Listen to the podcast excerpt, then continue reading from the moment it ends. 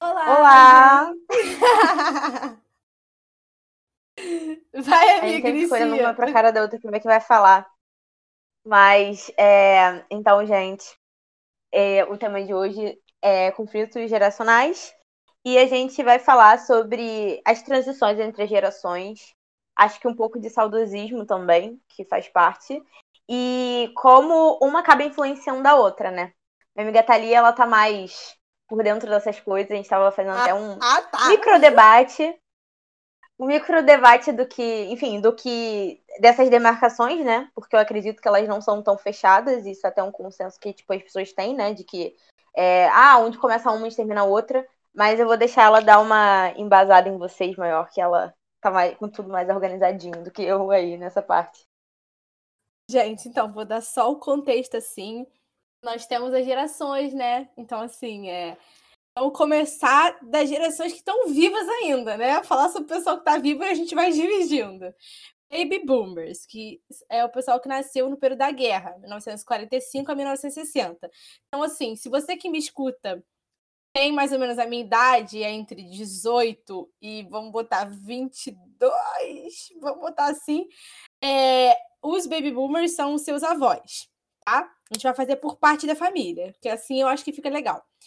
Geração X é o pessoal que nasceu entre 60 e 85, 1960, né?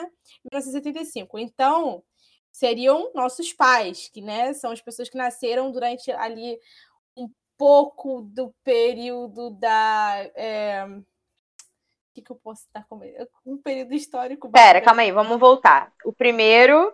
Tá, Os peraí. O primeiro seria mais ou menos o período entre guerra. É, Segunda Guerra. mais ou menos é. o período depo- do pós-guerra e tal. É, Depois vem mais ou menos a guerra- as guerras frias e as ditaduras sim. na América isso, Latina. Isso. Mas eu E acho depois que o teria período de redemocratização. forte. É, eu acho. É, exatamente. Obrigada. Acho que a geração X pega o período assim da red... red... Redre... Amiga, me ajuda. Tô nervosa. Redemocratização. Redemocratização. A geração Y é de 1980 a 1995, né? São os milênios. Então, seriam, assim, basicamente nossos tios. Então, são. É... Pra quem tem tio mais novo, né? Mas é basicamente a geração que, assim, pegou um pouco do contato com um computador antigo, assim, teve um contato para poder aprender a mexer já no trabalho. É uma geração que já está um pouquinho mais globalizada, já, já assiste a TV, já consome mais, né? Um pouquinho do mundo digital, quase nada, porque a gente pega só 95. E nós temos a nossa geração, que é a geração Z, que é de 95 a 2010. Que, que, cara, é absurdo você pensar. E aí é que eu pego, Bárbara. Olha só, é absurdo você pensar que a gente pega uma geração de. A gente pega 95 a 2010 e tanta coisa muda nessa época que tinha que dividir em duas mini gerações. Porque, assim, uma pessoa que nasceu em 95 não é igual uma pessoa que nasceu a 2003, que sou eu, por exemplo, ou muito menos quem nasceu em 2010. Se você pega uma criança que nasceu em 2010, bota do meu lado para conversar, já é totalmente diferente. Questão de geração mesmo, de valores, não é nem de idade. Então eu acho que a gente tem muito papo hoje. Sim, eu tava falando antes da gente começar da questão de, de como eu acho que isso tá um pouco defasado em alguns sentidos, né? Porque a gente também tem que ter em mente que, além das pessoas serem diferentes, essa, esse espaço de tempo ele não é bem demarcadinho, né? Igual a gente coloca uma aproximação. Mas, por exemplo, eu, eu tava usando o exemplo de irmãs mais novas, né? A Thalia tem irmã- uma irmã mais nova, que é uma babyzinha muito fofa, e a minha irmã, que é um pouco mais velha. A minha irmã tá com. com pouco não, ela é bem mais velha que a irmã da Thalia, mas assim, ela tem 11 anos. E ela fez esse ano. Só que eu falei justamente sobre a diferença. Se a gente pegar a época da minha irmã e da irmã da Thalia, é completamente diferente. Elas literalmente nasceram com as mídias, né? Tipo, é, é, as mídias sociais e toda a questão do celular. Porque quando a gente fala sobre essa geração que, que tá conectada, a gente usa muito do computador, mas hoje em dia a gente fala muito mais sobre o celular, que é uma coisa muito mais imediatista, que você tá ali agora. E você mexe, então tem as mídias sociais, você tem muita informação, tanto para dar quanto para receber. Então, eu acho que essa transição, inclusive, eu falo por mim mesmo, eu peguei a parte do computador, que você tinha alguns joguinhos ali, joguinho da Barbie, aquele que jogos, e assim, é, não tinha nem. No máximo. Gente, não tinha nem direito é, o YouTube, assim, de forma completa, né? Que a gente tem noção. Então a gente também se comparar com esse pessoal que já nasceu com, com a era de Instagram, Facebook, YouTuber. TikTok. Porque, exatamente, porque, gente, o YouTuber, é, é, assim, parece ser bobeira, mas ele é a maior mão na roda. Hoje em dia as pessoas vivem do YouTube e vivem das redes sociais. Então, isso não era uma coisa que acontecia, pelo menos é, nas proporções que acontecem hoje em dia, né? Na, na época que, enfim, começou essa essa disseminação dessa, de toda essa informação. Então eu estava falando justamente por isso, de como a nossa é, a nossa faixa etária, assim, né, de entre 18, 20 anos, que é o que eu vou fazer daqui a pouco, gente, tava falando pra ela que eu tô entrando em surtos. Jovem adulta, como assim, eu nasci tá, ontem. Jovem adulta, é. Eu nasci ontem, para mim isso não faz nenhum sentido, mas de como a gente tá mais próximo das pessoas que, é, é que passaram pela transição, né, tipo, a, a é, inserir o computador, transição da internet, do que esses que já nasceram dentro, sabe? Porque se você pegar um bebezinho, gente, ele vai saber, ele vai ser muito intuitivo para ele. Nossa, um celular vai mexer, vai aprender. A gente teve que realmente Minha irmã sentar. de dois anos faz isso. Exatamente, a gente teve que sentar e falar assim, poxa, você sabe mexer em tal coisa? Olha, eu sou péssima com o computador, gente, entendeu? Eu sou péssima. Tem coisas que eu preciso procurar mesmo, pesquisar. Enquanto, às vezes, às vezes até mesmo em questão de rede social, eu falo, nossa, pra minha irmã, né? Nossa, Brenda, como que faz tal coisa? Ela, nossa, você não sabe fazer isso. Mas é muito fácil, é só você fazer tal coisa e tal coisa. Aí eu fico, tá, tá bom. Então, você passa é... por isso, eu passo por isso com a minha mãe. Gente, é, eu não, não de computador, né? Porque, inclusive, também tem isso, né?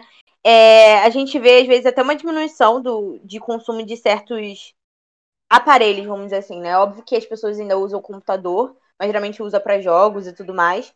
E a questão do celular, ela é muito disseminada. A questão até mesmo do TikTok, do Instagram, que todo mundo fica usando, todo mundo sabe uma dancinha, todo mundo sabe uma música que tá, é, que tá aparecendo naquele momento no aplicativo. Mesmo que você não tenha. Eu não tenho TikTok. Mas eu sei das coisas que estão acontecendo lá, por conta do Instagram, por conta do Twitter. Então é tudo muito conectado. E foi até mesmo o que você falou. O quanto uma geração, que teoricamente é bem próxima, mudou tanto você consegue ver tipo um espaçamento gigantesco entre uma e outra. Então, mostra como as coisas estão acontecendo rápido, né? Porque se a gente for pegar as outras gerações, as coisas aconteciam muito mais devagar, muito mais lento, as transições eram mais devagar, mais devagares no caso, né? As transições eram mais devagares. e, e você conseguia ver uma continuidade. Hoje em dia não, tipo, ah, isso aqui não deu certo, trocou, vamos para outro, e não deu certo, trocou, vamos para outro. Então eu vejo essas diferenças, assim. Não, e eu fico pensando assim, me vem na cabeça agora. Porque quando a gente trouxe o tema conflitos geracionais, acaba que a gente tá dando uma contextualizada, né, sobre as gerações, mas a gente vai falar sobre os conflitos também. Aí eu fico pensando, se eu bato de frente com as, as gerações que têm antigas na minha família, imagina como não vai ser de repente, será que eu vou bater de frente com a minha irmã? Porque se a gente acabou de falar ou com meu, com meus filhos, né? Porque minha irmã tem praticamente idade para ser minha filha, mas é, acho que quando a gente para para pensar que a gente fica tão tipo, ai, é, minha família é tão antiquada, tão conservadora, sabe? Tem um pensamento tão assim, conflito, literalmente conflito geracional. Eu fico pensando, será que futuramente eu irei passar por isso e vou ser a, a, a vou ser a causa de um conflito geracional na minha própria família? Mas Cara, ao mesmo tempo que eu acredito que sim, eu acredito que não. Porque eu acho que é, a gente está muito mais disposto para o diálogo agora, está muito mais né, propenso a, realmente respeitar o outro. Tanto que um dos, do, das anotações que eu fiz aqui é o fato de nós sermos a geração mais tolerante que já teve dentre essas.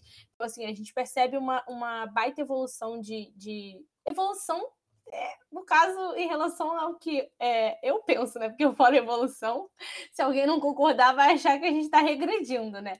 Mas, assim, de valores, de respeito, de igualdade, porque, assim, é, os baby boomers, por eles terem nascido nessa, nesse período de guerra, eles têm uma tendência a se apegarem muito à família, a, a valores conservadores até pra, pela realidade política da época que eles viviam, mas eles acreditam que o mundo opera, né, funciona é, diante de controle e comando. Então, assim, é, trabalho era controle e comando, chefe era, era hierarquia, tudo funcionava muito assim. E aí, ao longo do tempo, né, a gente sente mais essa diferença a partir da geração Y, que são, né, a geração a partir do, dos anos 80, que é, a cooperação existe, o trabalho colaborativo existe, ele é necessário, sabe? Então eu acho que, ao mesmo tempo que a gente está indo muito para frente, eu fico com medo de a gente correr tão rápido que é, nós, nós futuramente sejamos os ultrapassados, entendeu?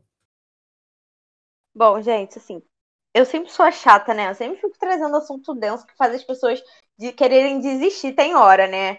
Mas é assim, eu vou dar uma jogada aqui, né? Que isso também tem muito a ver com o desenvolvimento do capitalismo. E eu amo, isso. Eu amo que tudo é, é muito gatilho, né, gente? Ah, é muito gatilho. Mas, assim, realmente, é, tem, tudo tem muito a ver com capitalismo, porque se a gente for falar do pós-guerra, o mundo foi. Ba... A modo grosso, né? O, o mundo foi dividido entre polos, né? O socialista, né? É, é, socialista representado pelo, pela União Soviética e o capitalismo representado pelos Estados Unidos. Só que, assim, isso tudo fez com que, exatamente como eu falei, né, o mundo fosse dividido e as ideologias ficassem um pouco distorcidas. Porque se você sentar para parar para perguntar para uma pessoa o que seria o socialismo, o que seria o comunismo, por exemplo, a pessoa não vai saber. Não faça isso, te dizer. seu bem. Não faça. A pessoa não vai saber te dizer e, e as pessoas, assim, até mesmo confundem um pouco da questão da pessoa ser de direita liberal, né? Assim, a pessoa ser mais, ter uma ideologia mais social, mais liberal, com o fato da pessoa ser de esquerda, por exemplo. Então, a gente não sabe muito é, definir. E com, as, com a questão, até mesmo no Brasil, falando de forma mais específica, em que a gente estava um pouco, entre aspas, um pouco mais atrás, né? Porque a gente era mais dominado, enfim, tudo mais as pessoas não tinham muito acesso. Então tinham basicamente só aquela classe dominadora que tinha acesso às informações, mas que não queria, não, não era do interesse dele, porque para que ele vai olhar para o social, se ele já tem todos os recursos necessários. E a, a, classe trabalhadora, né? Que a gente faz essa divisão mais simples, assim, a classe média, a classe trabalhadora, que não tinha tanto acesso a essas informações, porque a mídia, de alguma forma, né? Os meios de comunicação, vamos falar até do jornal, da rádio, elas tinham esse domínio e colocava o, vi o vilão é, soviético, por exemplo, o vilão da esquerda. Isso tudo influenciou na forma que a gente pensa. Então, até mesmo a forma da gente lida com o social é pautado devido a isso. E com o desenvolvimento do, do capitalismo, né, que, que foi, se foi se desenvolvendo, foi se proliferando, o neocolia, meu Deus, neocolonialismo. Adoro uma palavra, galera, foi... eu gosto assim. É, isso, isso tudo influenciou na forma que a gente vê, né? Então, até mesmo o desenvolvimento do capitalismo, então, é, ele se disseminando para o mundo, ele tendo os seus alcances, é, todos os países, basicamente, né, adotando e se. Como que eu posso dizer? Se acostumando com isso. E automaticamente a sociedade também foi, foi sendo assim. Porque a gente vê muito também como, por exemplo, ah, o capitalismo é a parte econômica, mas não é só a parte econômica, tem a parte filosófica, tem a parte ideológica, porque não, não se trata só do capitalismo na economia, né?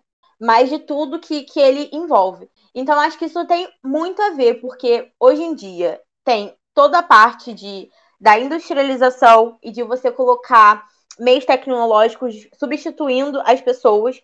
Então você vê que é tudo muito rápido e o que, sei lá, antigamente 10 pessoas faziam, hoje em dia uma pessoa consegue fazer, ou às vezes todas foram demitidas porque é, um robô consegue fazer. Então você começa a analisar que é tudo muito rápido, tudo é muito descartável, e aí você não está satisfeito com isso daqui, aí você pode comprar outra coisa, e ah, você não quer mais morar aqui, então você vai morar em outro lugar. Então isso tem tudo muito a ver com o que a gente passa, sabe? Essa ansiedade que a gente tem tem super a ver com, com a questão do capitalismo. Porque é o que a gente está acostumado. Até quando a gente está tranquilo dentro de casa, né? Porque eu vejo muito essa divisão assim. As pessoas trabalham durante boa parte do seu tempo, do seu dia. E aí, quando elas vão descansar, elas vão ver uma televisão. E a televisão, ela reflete também os interesses da maioria, porque são, domina são dominados pela maioria. A maioria. É, a maioria burguesa, no caso, né? Tipo, os dominantes. E, e eles começam a refletir um, um, tudo que eles querem, que eles desejam. Então, quando a gente vê uma série, é, e provavelmente ela é americana, ela coloca os padrões dela, pelo menos se não for os padrões que elas estão dentro, mas o que elas gostariam de que existisse. Então, tudo, tudo, tudo, tudo faz com que a gente queira esse padrão, com que a gente se mantenha nesse padrão e que a gente não reflita sobre ele. Porque pra gente acaba sendo normal. Então, enfim. Vou deixar a Thalia falar o que ela acha sobre isso. E depois a gente volta sobre esse assunto, porque ele é muito extenso. Daqui a pouco vai ser aula de história. Nossa, eu tenho muita coisa para passar agora que você não. Mas enfim, olha, concordo em tudo que você falou, né? Não tem nem como discordar. Mas eu acho que é, eu tô eu tô numa vibe tão desesperançosa, cara. Ultimamente eu tô assim bem preocupada com o que eu ando pensando em relação a tudo, né? Mas eu acho que basicamente tudo isso que você falou, eu penso que a gente ainda não viu as consequências disso. Então, assim, é, a, gente, eu tava, a gente estava conversando isso antes de começar o episódio. É, nós nascemos é, numa geração que era até digital, mas não tanto. A gente pegou esse, esse contato assim inicial com a internet, com o computador. Antigamente tinha um computador pela, é, por casa. Agora, cada um, né, Claro que nós temos as realidades é, econômicas diferentes, mas cada um tem o seu computador, o seu telefone, né? Cada um tem a sua opção digital.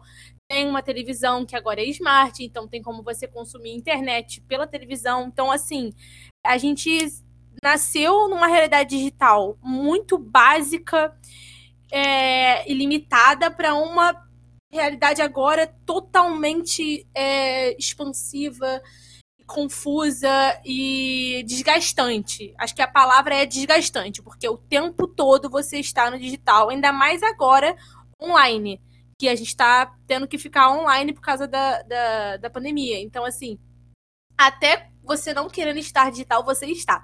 Porque você entra no Teams, você abre uma aba para internet, você vai pesquisar alguma coisa. Então, assim, agora mais que nunca.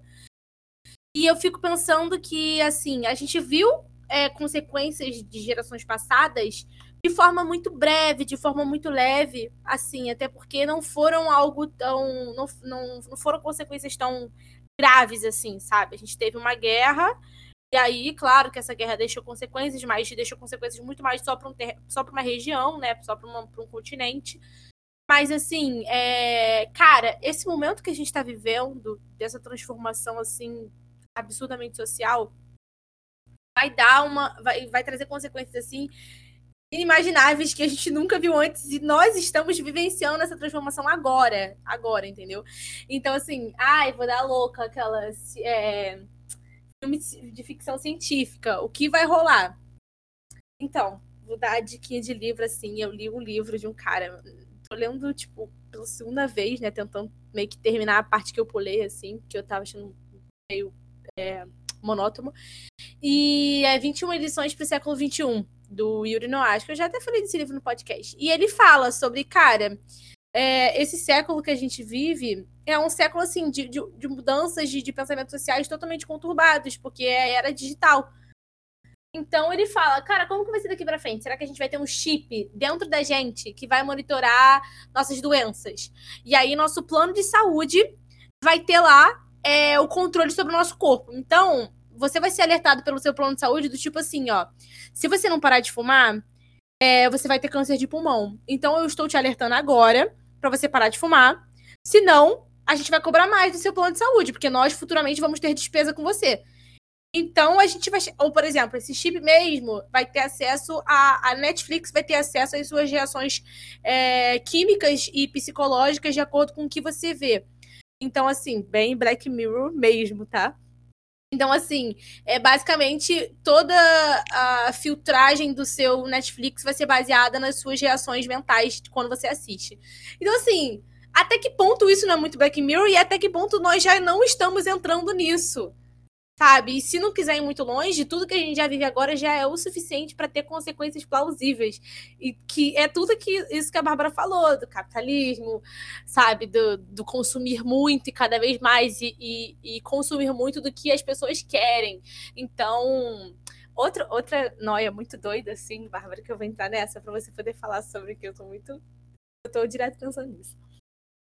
Até as mudanças sociais que a gente vê são regidas pela maioria. Então, assim, acho que a gente pode até falar um episódio sobre isso. E é a farsa das mudanças sociais, porque assim, quando uma marca vira e fala, ah, gordofobia, ou quando Nossa, uma marca. Essa daí tá ótimo para terminar a temporada, eu vou anotar aqui. Anota. Então, tipo assim, cara, o capitalismo tá virando pra gente falando: olha, é para de, de acreditar na minha farsa, mas eu que tô falando isso, entendeu? Para de acreditar no padrão de beleza e tá impondo o padrão de beleza. Para de acreditar que existe desigualdade, tipo, é, social ou, ou, desigualdade racial e, e tá de várias outras formas fortalecendo isso. Então, assim, cara, eu tô fritando. Eu acho que. Ai, gente. Esse assunto, ele, ele dá muito pano pra manga, mas assim, isso também tem muito a ver com o que eu já tinha comentado né, sobre a, questão do saudosismo, né? Porque a gente tá o tempo todo olhando e às vezes até mesmo convivendo com pessoas que falam que o passado era melhor. Então, a época da ditadura era, era ótima.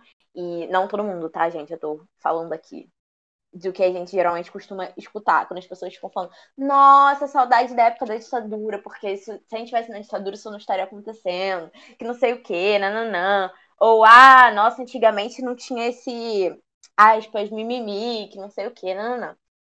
Então eu acho que essa questão também está muito ligada com a burguesia, né?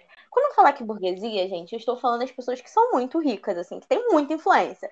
Porque, não vou entrar nesse, nesse aspecto aqui, mas também até essa concepção que a gente tem sobre classe média, ela é meio de, sim, meio disturpada, né? O que, que seria uma classe média? Você se considera uma classe média por quê? Enfim, você está mais próximo da, da classe do proletariado ou da burguesia.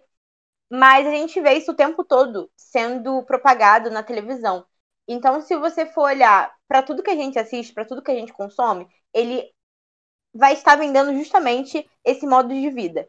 Então, você nunca vê, até mesmo quando a gente olha para realidades alternativas dentro de um filme, ele tem toda uma estrutura capitalista, por exemplo. E ele vai falar sobre a sociedade americana e sobre a questão de, ah, nossa, é, tem tal, tal, tal estrutura. Se você for olhar, a estrutura é a estrutura americana.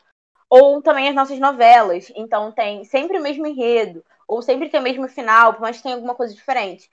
E as questões sociais, eles são de interesse da burguesia, porque vende mais, agrega novas pessoas, e eles já viram que não adianta tentar marginalizar essas pessoas mais do que elas já são marginalizadas, porque hoje em dia não cola mais. Hoje em dia as pessoas estão muito mais engajadas, tem as redes sociais, então se você faz alguma coisa e essa coisa cai na rede, ela é filmada, automaticamente vai ter uma repercussão. Então não adianta mais você tentar esconder ou você tentar é, fingir que, que essas pessoas não existem, que esses grupos, entre aspas, minoritários não existem, né? Porque na verdade são a maioria.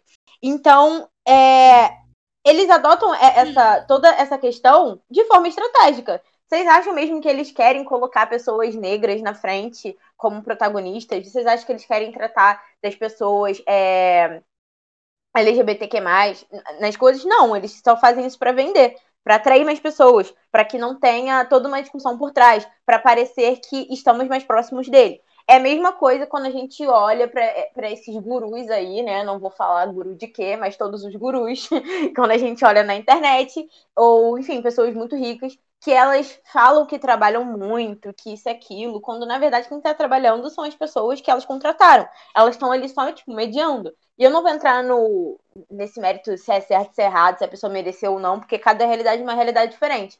Mas o que a gente tá, tá, meu Deus, tá, está tratando aqui é a questão da proximidade que eles querem mostrar pra gente. Então, assim, eles podem ser completamente diferentes, uma realidade completamente diferente da nossa, mas vai ser pregado de que a gente está muito mais próximo, porque eles trabalham, porque eles já passaram pela dificuldade. Aí tem todo aquele discurso de meritocracia e de que, ah, se você conseguir, você vai fazer, porque tem mídia social. E aquele cara lá do YouTube que fica falando, como você não faz 10 mil reais por mês se você tem esse aparelho aqui nas suas mãos? Ai, meu Enfim. Deus, eu odeio que esse cara sempre aparece pra mim, eu não sei que bosta Olha, de filme que eu é tenho, que esse cara aparece pra mim.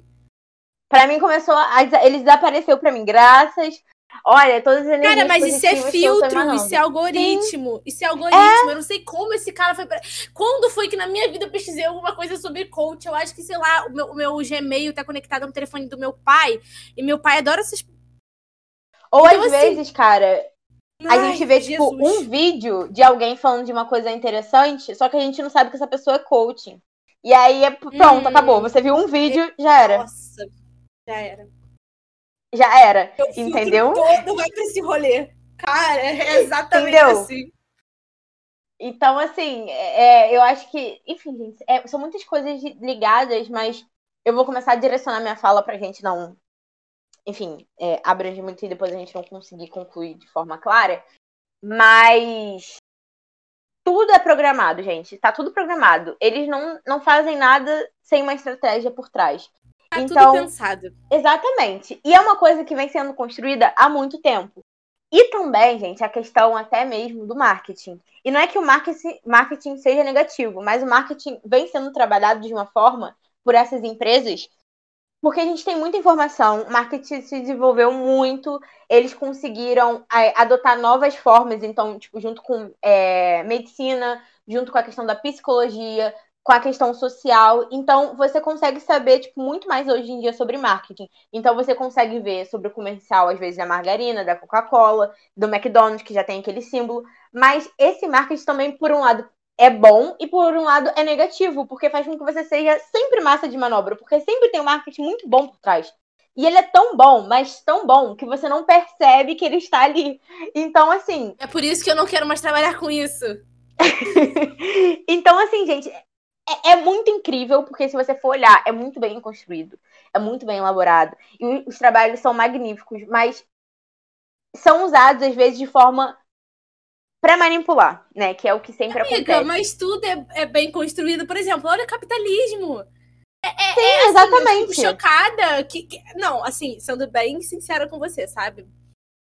É, se, se nós tivéssemos assim, se as pessoas, não digo nem progressistas, mas se a gente tivesse um terço dessa capacidade que, que, que, que normalmente, tipo assim, as pessoas de direita têm de fazer isso tudo, cara, a gente não tava do jeito que tá. Tipo, por exemplo, as eleições. Só quem viveu as eleições no Brasil sabe o rolê que foi para poder combater fake news, para poder combater grupinho de família que, que era besteira toda hora, coisa falsa toda hora, é, o tiozão que falava besteira sem saber de nada. Se a gente tivesse alguma forma de também. É que, é que, querendo ou não, tipo, a ética, a gente bate no conflito ético, né? Mas assim, se a gente tivesse um terço do rolê que eles têm para movimentar isso, a gente também já tava lá na frente, entendeu? Era, era grupinho do Freixo era, era é, corrente do freixo do grupo da família, entendeu? Tipo, é, verde é, é a cor do, do, do, do, conservadorismo, ninguém usa verde, tipo, porque agora o vermelho não pode usar de maneira nenhuma, querem trocar a cor do Papai Noel por causa disso. Então, assim, eu acho que assim, eles se movimentam de uma maneira tão rápida estratégica, sabe? Porque é, capitalismo, para mim, se trata disso, entendeu? Eu caio na farsa do capitalismo todos os dias. Mas quando eu sento e repenso e falo, caraca, caí. O que, que eu vou fazer agora? Então, eu acho que assim. Só que tem gente que não consegue enxergar isso que eu enxergo. Então, eu acho que assim.